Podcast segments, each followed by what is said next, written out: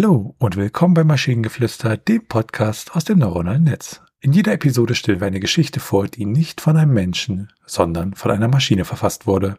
Und damit kommen wir zu unserer heutigen Geschichte über den unerwarteten Erfolg. Es war ein ganz normaler Tag für Lukas. Er saß wie gewöhnlich in seinem kleinen Büro, umgeben von Aktenbergen und dem lauten Summen der Klimaanlage. Doch plötzlich klingelte sein Telefon, und als er den Hörer abnahm, veränderte sich sein Leben schlagartig. Herzlichen Glückwunsch, Herr Müller, rief eine jubelnde Stimme am anderen Ende der Leitung. Ihr Buch ist ein absoluter Bestseller. Wir haben bereits Millionen von Exemplaren verkauft und die Nachfrage steigt stetig. Lukas konnte seinen Ohren nicht trauen. Ein Bestseller? Er hatte lediglich in seiner Freizeit ein Buch geschrieben, das nun zum Phänomen geworden war.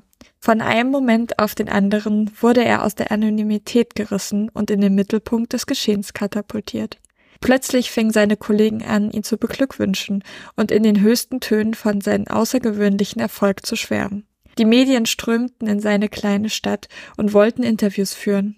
Lukas war überfordert von all dem Trubel und konnte kaum noch einen klaren Gedanken fassen. Die Tage verflogen, ohne dass Lukas auch nur einen Moment zur Ruhe kam.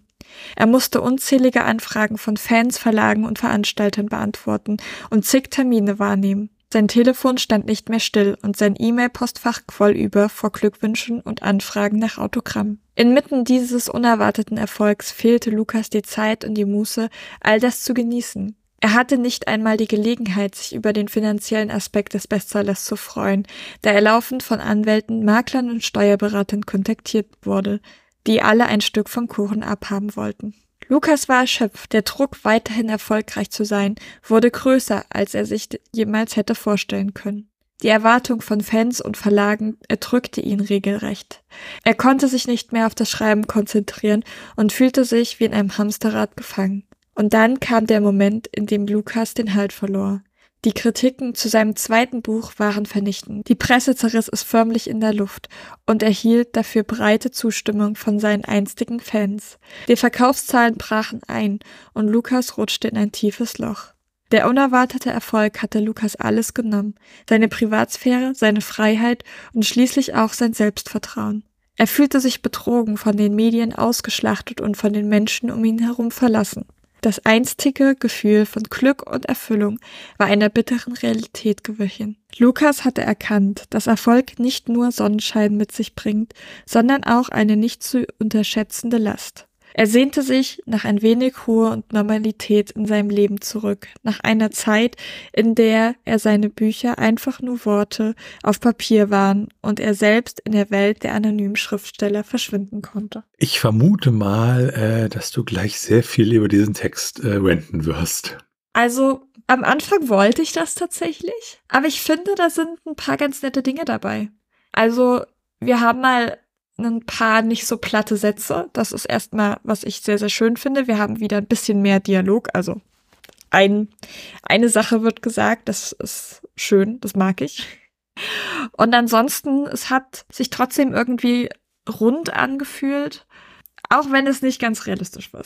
Der Lieblingssatz in dem ganzen Text war für mich, hatte nicht einmal die Gelegenheit, sich über den finanziellen Aspekt des Bestsellers zu freuen, da er laufend von Anwälten, Maklern und Steuerberatern kontaktiert wurde. Ja, genau so sieht's aus. War so richtig so, ja. Das, das Ding ist, ich habe das, glaube ich, ein kleines bisschen gefühlt. Also ich bin keine erfolgreiche Autorin, das muss man jetzt einfach dazu sagen. Ich habe, äh, ich schreibe sehr, sehr gerne, ich veröffentliche sehr, sehr gerne, aber ich habe halt jetzt nicht, ich bin im, an, noch nicht mehr im Ansatz so weit wie Lukas in diesem Text. Aber ähm, es ist trotzdem so ein bisschen die Angst vor dem Erfolg.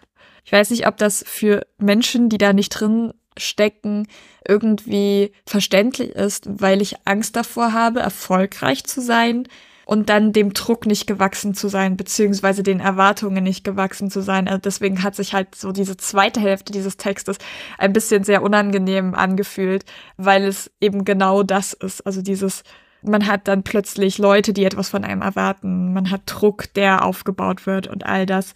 Und deswegen kann ich tatsächlich gar nicht so viel Schlechtes darüber sagen, weil ich das, glaube ich, sehr gut nachvollziehen kann, dass wenn man in eine Situation gedrängt wird oder reinrutscht oder irgendwie sowas, dass, dass man dann völlig überwältigt ist und nicht das Gefühl hat, egal was man macht, das kann eh nicht richtig sein. Ja, und wenn du dann solche Erwartungen hast und vielleicht den zweiten Teil einer Buchreihe schreiben möchtest, den dann vielleicht auch nicht so schreibst, wie du es machen würdest, sondern irgendwie vielleicht sogar im schlimmsten Fall versuchst, diesen Erwartungen gerecht zu werden und das dann vielleicht auch nicht gut geht an der Stelle, ne? Ja, genau. Deswegen muss ich tatsächlich auch äh, sagen, dass ich sehr froh bin, dass mein erstes Buch kein Bestseller geworden ist bin auch froh, dass bis jetzt noch keins meiner Bücher ein Bestseller geworden ist, weil ich glaube, ich einfach zurzeit noch nicht damit zurechtkommen würde. Ähm, deswegen verstehe ich das absolut, wenn man sagt, hey, ich habe hier ein Buch geschrieben, weil ich Spaß an der Freude hatte. Also ich habe halt vielleicht noch neben meinem Job abends, weil es mich runterbringt und entspannt, habe ich halt immer mal ein bisschen geschrieben und habe dann ein Buch geschrieben und dann habe ich es halt auf gut Glück einen Verlag geschickt und die haben es verlegt und plötzlich ist das das Ding, dass man das nicht genießen kann. Ich kann mir das sehr, sehr gut vorstellen und dass man dann zum er zuerst in eine Schreibblockade reinrutscht und dann, wenn man dann endlich was geschrieben hat, niemand damit zufrieden ist. Ich glaube, das ist eine Angst, die viele Leute haben. Also viele Leute, die schreiben und veröffentlichen. Wer dir was Böses tun möchte, der soll einfach deine Bücher kaufen, ja? Genau. ja, das ist, es ist, glaube ich, eine sehr komplizierte Sache, die Menschen, die nicht in dem Ding drin sind, vermutlich gar nicht so gut verstehen. Beziehungsweise ich weiß nicht, ob es in anderen Jobs Äquivalente dazu gibt. Und wenn ihr Ideen oder Stichwörter habt für eine Geschichte aus der Maschine, zum Beispiel über die Krone der Schöpfung, dann schreibt uns eure Ideen per E-Mail an info.tnsh.net oder über das Kontaktformular auf der Webseite. Bis zur nächsten Episode von Maschinengeflüster. Bye bye. Tschüssi.